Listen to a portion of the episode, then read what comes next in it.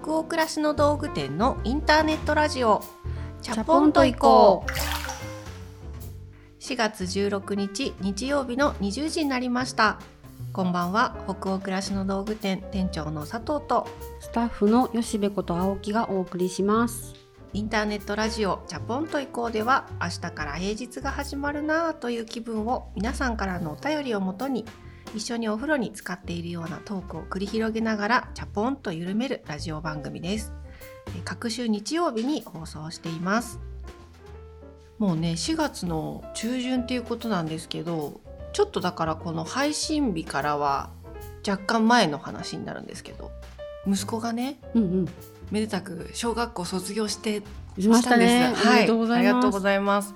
ね、吉部さんの息子も進級ですよね。進級高校高校2年生二になるなりましたねなったのかこれが放送されてる頃にははいそうですよね。うちもだからもう中学校の新しい生活が始まって、うんちょっとお弁当のサイズワンサイズ大きくしようかなと思ってたり、うんうん。ちょっと私もそわそわしてる時期なんじゃないかなと思うんですけど卒業の記念にねあの旅行行ってきたんですよ。卒業旅行にね。うん。うんうん。そう。なんかあの私の身近にいてくれるそのスタッフが、うん。私より少し年上でもううちよりも大きなあのお子さん育てられた人なんですけどその人からなんかお母さんとうん。その2人で旅行ってうん。もしかしたらこの先当分行ってくれないかもしれない、うん。ないしは最後かもしれない。うん。から小学校6年生とかの機会に卒業旅行であえてお母さんと息子2人で行くのおすすめですよって言われて、うん。その話聞くまで全然そういう発想なかったの。うん。なんか家族で計画しちゃいがちじゃない、ああそうか。うん、吉部さんちゃんでも行くよね。行ってたよね。結構子供と2人で。子供と二人でデディズニー行ったり、でもなんかディズニーくらいだけどね。あと実家に行くついでにあの実家の近所を観光するとかですかね、うん。なんか真新しいところうんうん。っていうのは行ったことないかもしれない。あそっかそっか、そう私もだから初めてなんですけど、福岡県のあの糸島うん。に行ってきてうん泊まってみたい憧れてる宿があったりとかうん。これは本当に夢のまた夢ですけどいつかねこう北欧暮らしの道具店でも物を販売したりするだけじゃなくて、うん。そういうこと自体をこう体験してもらえるような場をねうんうん。リアルで作りたいっていう夢があるので、なんか自分がそういう場所に行ったらどう感じるんだろうっていう、うんなんかまずは体験してみたくって、うん。なんかその行ってみたい場所が糸島にあったっていうのもあるんですけどなんか息子が初上陸の土地にしたいっていうのもあって、うん。九州はねなんか親の出身なんだけれども、うんあの息子を連れてったことがなかったんで、うん。初めて2人で行くっていうのもいいかなと思って海の近くを選んでみたんですよね。うん。うん。すごい良かったですでも。よかったんだいねいいな。あそうなんかインスタで何を見たんだろう私は。海？何かが流れてきたのは見てててあうん。あ楽しんでそうだなみたいなのは見かけてあ私もそこに行こう同じルートで旅しようってこう それいいなって思いました。でも本当あの短い旅行だったんだけど、うんうん。なんだろうやっぱり東京からちょっとこうピューンと飛行機で離れてうん。レンタカー借りてゆっくりドライブしながら糸島着いて、うんでそのゲストハウスについてなんかプライベートなビーチとかでちょっとキャーキャー遊んだりとかっていう本当にシンプルな、うん。そんなあっちこっち観光したり食べ歩いたりっていうことはうんうん時間的にできなかったんですけど、なんだろうなんかちょっとあれここは天国みたいな、うんうんうんうん。ちょっと吉本バナナさんの小説「海の蓋」とかあったじゃないですか、なんかそういうのを少し彷彿とさせるようなうん。空気、世界観があって、息息子と2人で行ったっていうのもちょっとある意味ロマンチックだったっていうのもあるかもしれないんですけど、うんうん。なんか自分がそういう小説の中の世界で時間を過ごしているような錯覚をねなんか得るという意味でうん。新しい旅行体験だったんだよね。一人ともまた違う、家族ともまた違う、うんうん、そう。いいねいいよかった。だからいっぱいねあの話したいことはあるけどあの冒頭トークなんでこんな感じなんですけど、うん。すごくあ自分はなんかずっと覚えてそうだなっていうのとあの糸島はそのゲストハウスの窓から海が見えたんだけどなんかそこに1層2層ぐらいポツンと白い船がうん。穏やかな海とすごく向こうの方に船が通っていくっていうその光景がね、うんうん。なんかあの世的というか。北陸坂ではなかった？国立小坂でももっと船がいっぱい通るじゃない、神戸って。もっと少ないのよねポツンポツンと。でも確かに動く白い物体がうん。左から右を流れていくのよ、うんうんうんそれがなんかすごく幻想的で、なんかそれと後ろで iPad でベッドの上で YouTube 見まくってるっていう私の背後にいる息子の気配っていう、うんうんうん。なんかこのセットが 一生覚えてそうな気がする。コントラストが。コントラストが。すごいね。どこ行っても YouTube 見てるんだけど。そうどこ行っても同じことするよね子供たちってね。それ 家でもやってたよねっていうことをね。そうなんかそういうところがこう欲張りじゃないんだなというかさそういうところもなんか逆にいいなとは思うんですけど、ね、確かにね、子供っていつも通り過ごすよいつねも通り過ごす。同じようなもの食べたがるし。確かに確かに。そうだね。なのでなんかいろんなことを感じたりしました。うん。ね、4月からきっとあの吉部さんちとかね我が家と同じように子供さんが進級進学とかね働いてる方とかだと部署移動とか。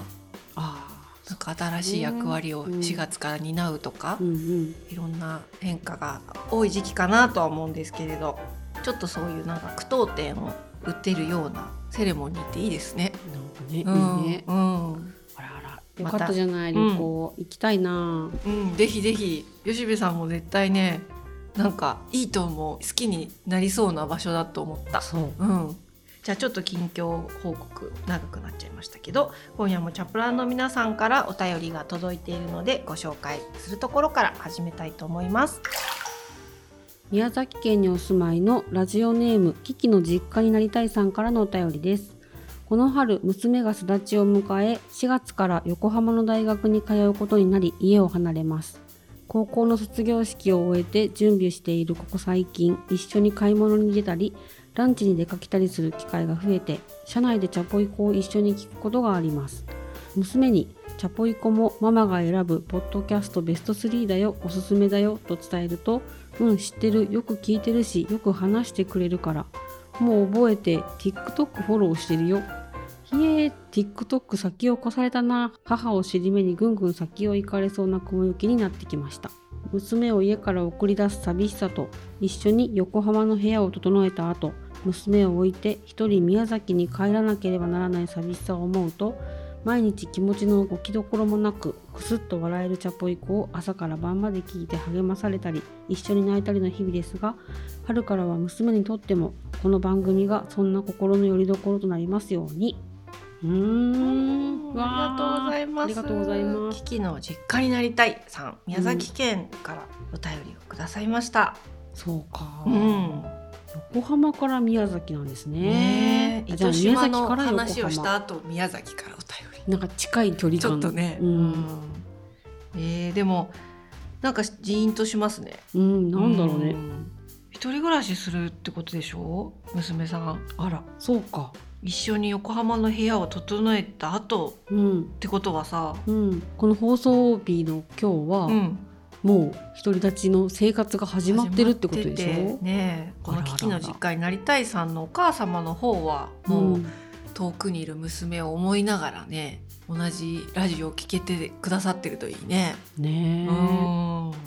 どういう心境になるんだろうな。うちも近い将来あるかもしれないしまあないかもしれないんですけど、うんあるとしたらでもそうもう遠くないよね吉部さんちは。そうね。2年後とか。まあでもいつかは来るんでね。そう。でその娘さんがチャポエコの TikTok をお母さんより先にフォローっていう、ありがとうござありがいますとうございます。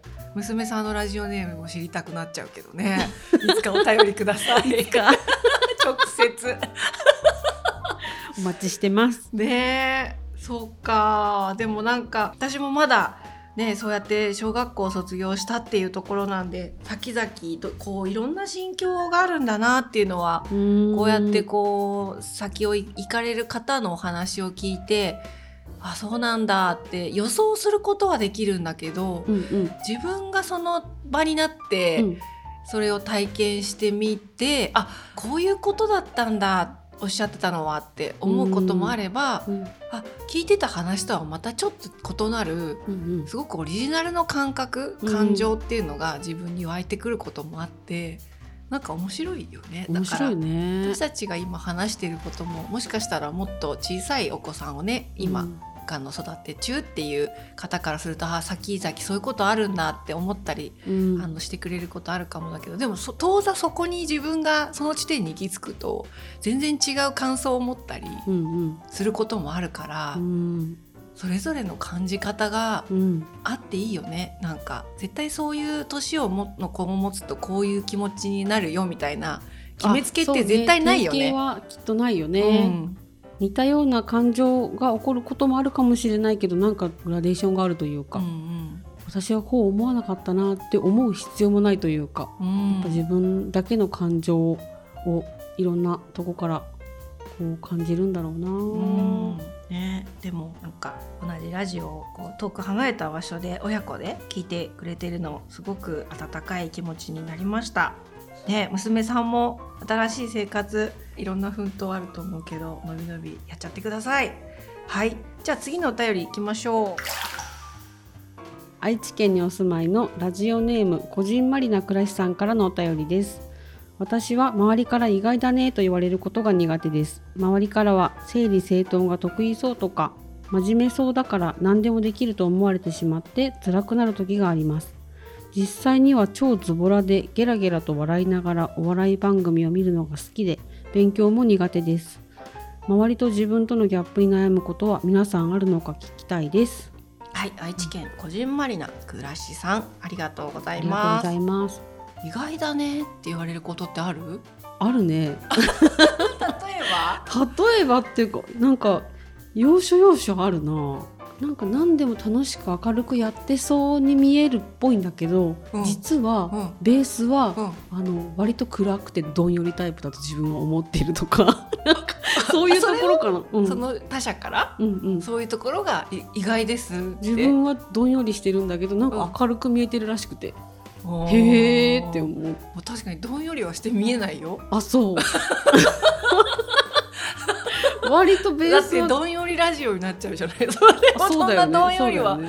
うん。だからそういう自分だけが知ってる一面っていうのは多分吉部さんにもあったり、うんうん。まあもちろん私にもあるんだと思うんだけどそれを外に漏らしちゃってるっていう感じがある時にえ意外って言われたりするのかな。なんだろなんだろう。いい意外だといいなとは思うんですけどう、ね。うんうんうんもそれも全然悪い意外じゃなさそうだよね。うん、このラジオが意外っていうお便りはよく来るよね。あのあすごくこの間もね北欧暮らしの道具店はすごく好きで見てるけど、チャポイコだけはなんかもっと高尚な話をしてそうで あの再生できていませんでしたみたいな。だけど聞いてみうっかりたら聞いたらね。なんてことない話してて。なんか 緩かったみたいな。よかったみたいな。だ多分なんかあのちょっと人生とはとかさタイトルだけ見るとこう、なんか仕事のなんとかかんとかとかさ、うんうん。だからちょっとその交渉って何かわからないけど、うん。あでもこういうテンション感じゃないって思ってたのかもしれないね。そうだね。だからもうちょっとオフィシャルなそうだね。印象があったのかもしれないね。ね。だから聞いてびっくりとかうん、なんかもっとしっとりやってるラジオかと思ったら、ガハガハやってたみたいなのが 意外ですって言われることはまずお客様とかねラジオ聞いてくださってる方からはそういうお便り割としょっちゅう来るなと思ってて。確かに。私私もそうよくあのお仕事で知り合ってお食事しましょうってなったりとか、あの人を介してちょっと会いたいって言われて、うんこう初めましての人に会ったりする時意外ってでも必ず言われます。へえでもそお願いだからその意外がいい方の意外だといいなって思う。そうだねなんかね思ったよりすごい気さくって必ず言われるんですよ。へえ。なんかその多分ラジオを聞いてくれるようになった方がこの5年間ですごく増えているから、うんうんなんていう B 面的な部分というか、うん。多分あこういう感じの人なんだなって話し言葉とかでね、うんうん。伝わりやすくなってる部分もあると思うんですけどやっぱり写真とテキストとかだけだったり自分で書く文章ってどうしても少し綺麗にまとめちゃったりするから、うんうん。あのもっとしっとりした方だと思ってましたって必ず言われるんですよね。こんなでしょ？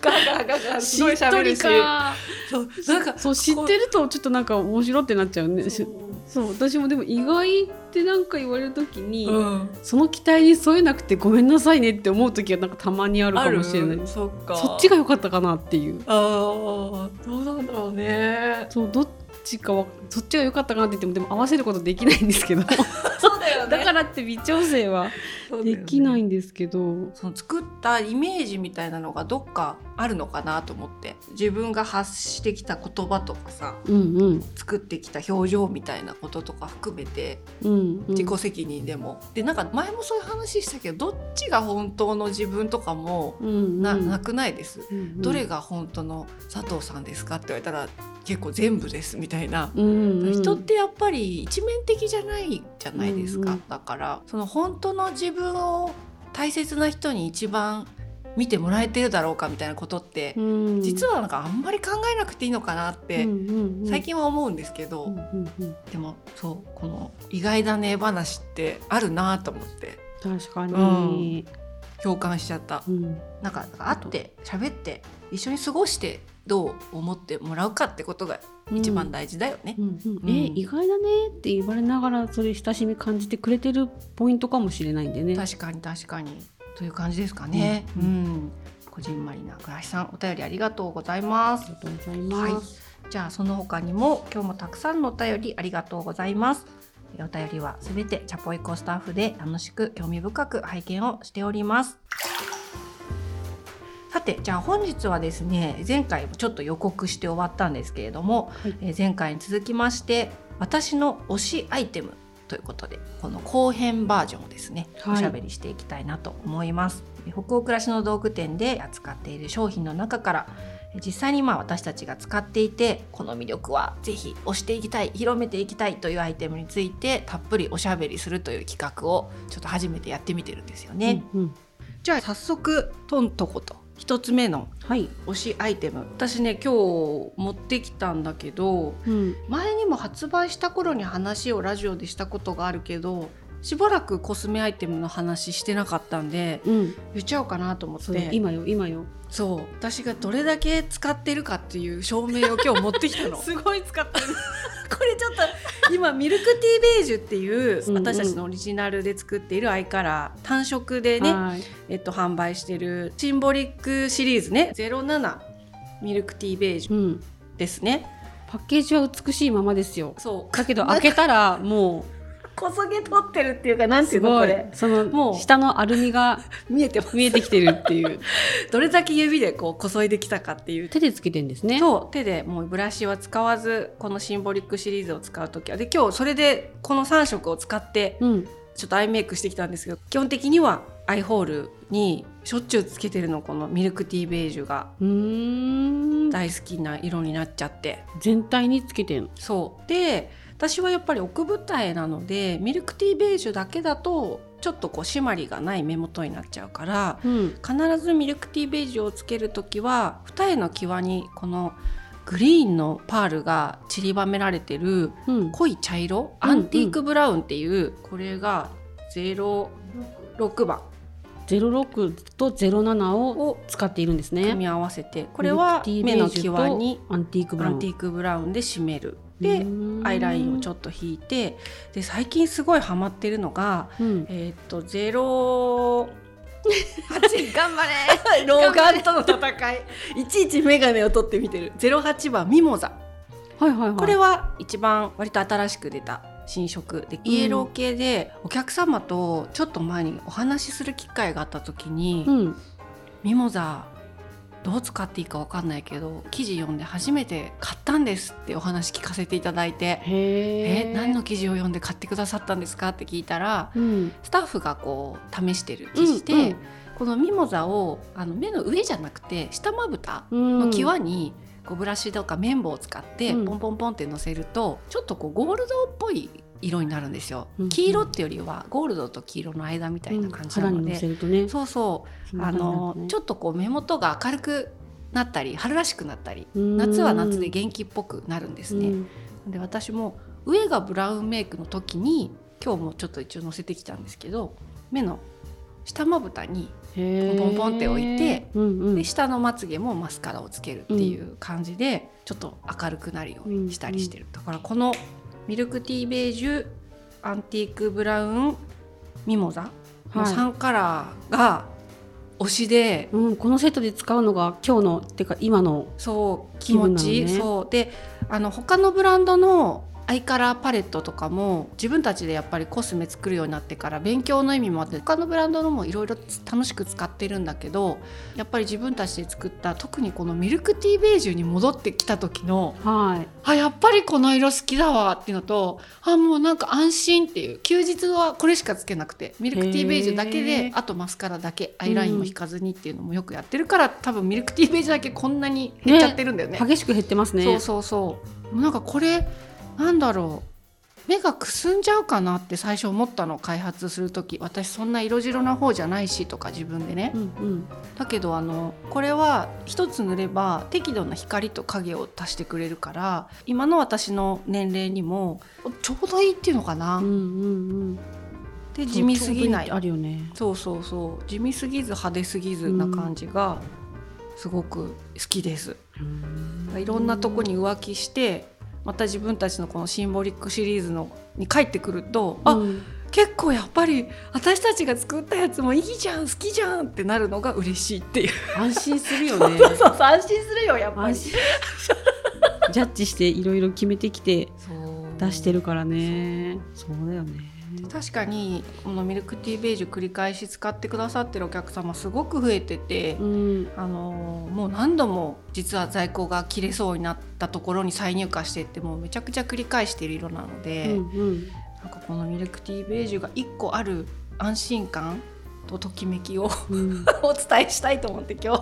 これだけ私もちょっとね映像で見せられないのが残念なんですけど。ミモザ買ってみようかな。ミモザよしべ似合いそ今オレンジ持ってるけど、う、うん、そのオレンジは何かになこうなじませるように使ったりはしてるからうん、黄色ってそういえば私すごい好きな色だな。なんか財布もポーチもあ確かに黄色。黄色やん。これさちょっと今手のさ甲とかにいいよ。触ってつけてみて、私メイクコーナーとかでさこんな風にするじゃん、うん。これで何がわかるのっていつも思うんだけどなんか。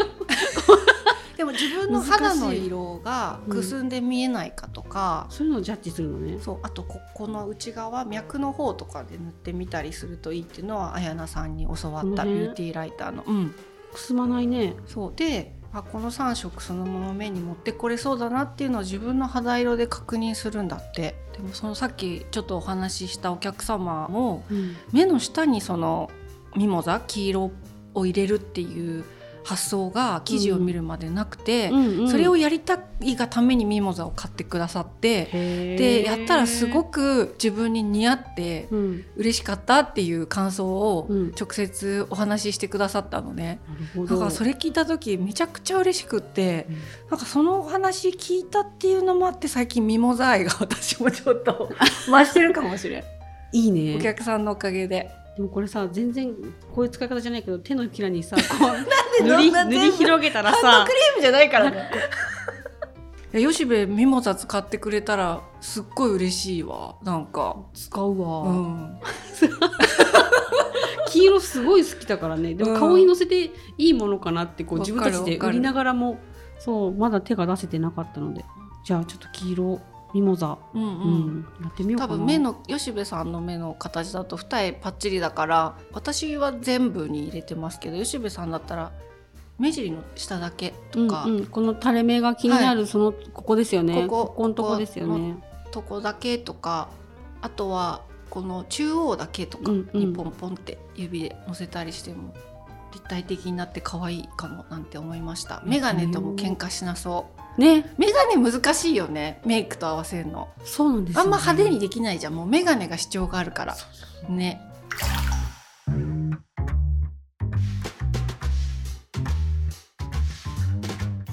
次？次？のアイテムは、ちょっとコスメから離れようか。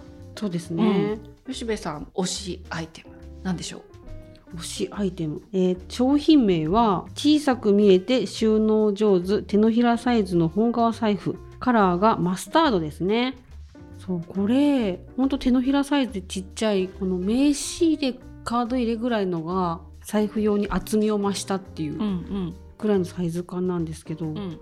最初にこの小さい財布買う時に、うんちっちゃいカバンで出歩きたいな小さくしたいって思うタイミングだったんですよね。それが何年前かちょっと分かんないですけど。5年以内の話かなこれ、3年ぐらいかな。うんうん。発売してから。発売して,、うんうん。発売してすぐに手に入れて使い始めました、えー。もうだから結構マスタードがさの皮がうん。いい具合に味合いを増してるよね、優しく言ってくれたね結構ね だいぶ私のさっきのミルクティーベージュじゃないけど使い込んでる使用感が、ね、いい意味でのその半端ないですよね、うん。でもなんかまだ小刃とかも綺麗に残って確かにて確かに。そうひび割れたりしてなくて。ひび割れなさそうだね折り曲げのとことか。そうそう。本当に一番曲がるところが弱くなってきてるかもと思うけどでもそれでも小刃が綺麗に残っているので。うーん。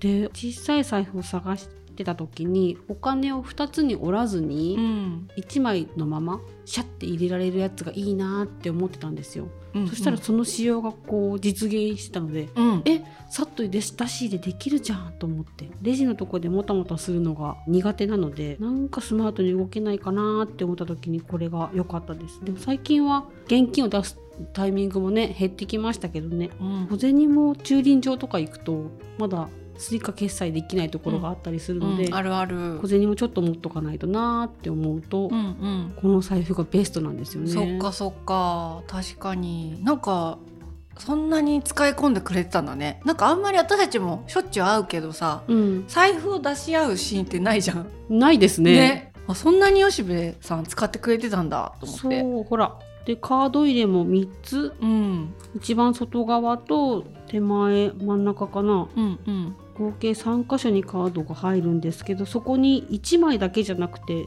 複数枚うん。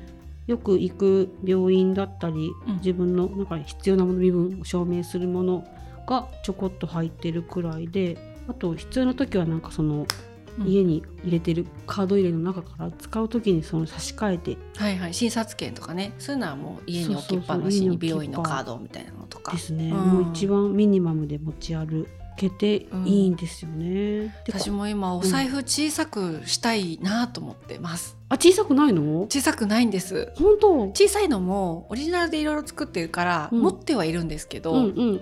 なんかあの例えばなんだろうな荷物をそれこそ小さくして出かけなきゃいけない時に必要最低限のものだけ移し替えてるとかあるんですけど、うーん。なかなかこういつも普段うんうん。お使いとか行くような時の、お使いってなんだ？お使い？もう行くんだよね。店長はお使いに行くんだよね。なんていうの？買い出しとかさ、うんうん。スーパーとか。いいんだよお使いでも。お使いでいい？お使い行く時とかってなんか大きいのが安心でみたいなのでずっと使ってる長年の長財布なんですけど、小銭もいられるっていうのいいね。やっぱねいやそうこれはねそれだよね。そうそ夫婦でいたりしたらその駐車場とかさ、う、うん、現金あるとか小銭あるとかってお互い頼り合えるんだけど、うんうん。一人の時とかに小銭なくて焦るシーンってあるんだよねやっぱり。あ崩してこないとみたいになる時あるじゃない、どっか自販機みたいなね。そうそうそうそうそでもこれと本当エコバッグだけ持てばううんうん。あと手ぶらで外に出れるのであと大きい財布安心っていうのもあるかもしれないけどこれ結構入るのでなんかそうなんだよね。多分これも安心してもらえると思う。わかるわかる。これでもお客様からもそういうお声すごく来ますよね。これがいいって言ってくださる方は私みたいになかなかそのあの二拠点ライフじゃないけど、うんうん。長財布とミニ財布を行ったり来たりしてるうんうん。派の人で、長財布もまだ捨てきれない選択肢としてっていう方が乗り換える第一段階のミニ財布としてめちゃくちゃ考えて作ったんで、うんうん、いいよね。いやいいよね、うんでもう一個もう二つぐらいかな当店小さい財布あると思うので、はいはい、ノーマリーとかもありますもんね。そうそれも購入しとくとそのちょこっとでいい時に便利だなと思ってそっちも狙ってます。うんうん。ね、引き続き長財布派っていう方もスリムな長財布をオリジナルで作っててそれもとっても人気あるんですよね、うんうんうん。最近ガマ口もオリジナルで作ったしそういろいろお財布のレパートリーが増えてきたのでね。ね。うん。よりよりあの自分に合うものが選べるかなって思うのでちょっと覗いてみてほしいですね。はい。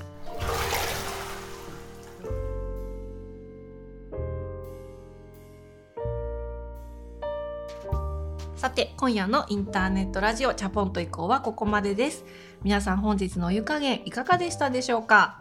吉部さん今夜は推しアイテムの後編ということで2夜にわたってねお届けしてきましたけど、うんうん今日の温度何度でしょうか？42度ありがとうございます。じゃあ皆さんの気分が、えー本日も少しでも緩まると嬉しいです。番組は北欧暮らしの道具店のサイト上やアプリに加えて YouTube や Spotify など合計8カ所で配信をしています。ぜひご自分のライフスタイルにフィットしたプラットフォームでお楽しみください。